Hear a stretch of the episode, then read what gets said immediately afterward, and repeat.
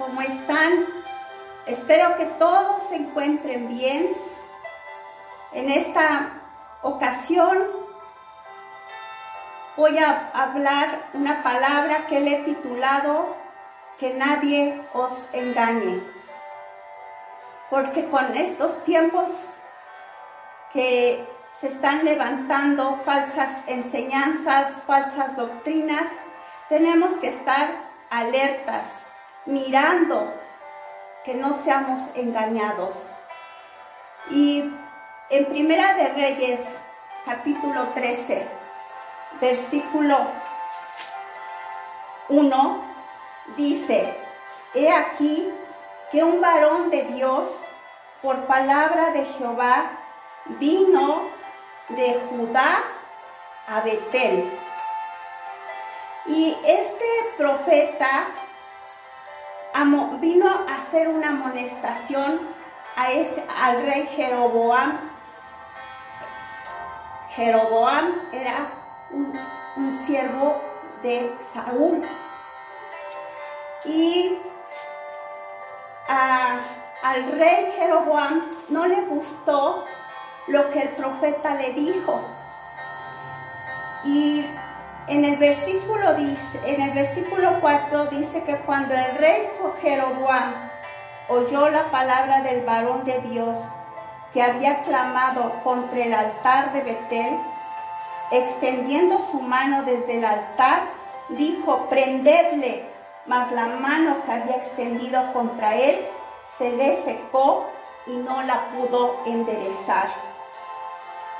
Y ahí sucedió lo que la señal que el profeta había dado. Y el altar se rompió y se derramó la ceniza del altar, conforme a la señal que el varón de Dios había dado por palabra del Señor.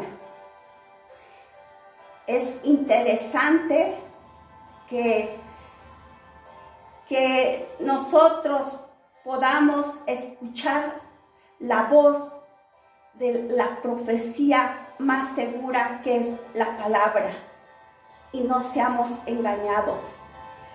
Y luego en el versículo 11 dice que moraba entonces en Betel un viejo profeta, el, el que amonestó al rey Jeroboam era un varón de Dios y ahora dice que moraba entonces en Betel un viejo profeta, al cual vino su hijo y le contó todo lo que el varón de Dios había hecho aquel día en Betel.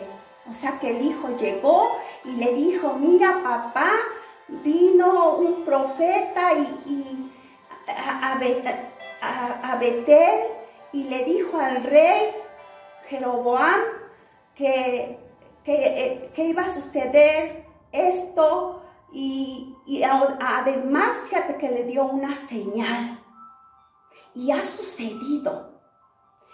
Y entonces en el versículo 14 dice, y yendo, ¿quién iba? ¿Quién iba? Pues el viejo profeta. Y yendo tras el varón de Dios, le halló sentado debajo de una encina y le dijo, ¿eres tú el varón de Dios que vino de Judá? Él dijo, yo soy. Entonces le dijo, ven conmigo a casa y come pan. Mas él respondió, no podré volver contigo, ni iré contigo ni tampoco comeré pan, ni beberé agua contigo en este lugar, porque por palabra de Dios me ha sido dicho, no comas pan, ni bebas agua allí, ni regreses por el camino por donde fueres. Y el otro le dijo, mintiéndole, yo también soy profeta, como tú y un ángel me ha hablado por palabra del Señor diciendo, tráele contigo a tu casa para que coma pan y beba agua. Entonces volvió con él y comió pan en su casa y bebió agua. Y aconteció que estando ellos en la mesa, vino palabra del Señor al profeta que la había hecho volver. Y clamó al varón de Dios que había venido de Judá, diciendo, Así dijo Jehová, por cuanto has sido rebelde al mandato de Jehová, y no guardaste el mandamiento que Jehová tu Dios te ha prescrito, sino que volviste y comiste pan y bebiste agua en el lugar donde Jehová te había dicho que no comieses pan ni bebieses agua, no entrará tu cuerpo en el sepulcro de tus padres. Qué importante es que nosotros estemos viendo, checando, escudriñando estas profecías, porque ellas nos van a, librar de ser engañados. Y estamos viendo eh, también que en Mateo 24, en el versículo 5, dice, porque vendrán muchos en mi nombre diciendo, yo soy el Cristo. Dice, y a muchos engañarán. Que en esos muchos, el pueblo de Dios, nosotros no seamos engañados.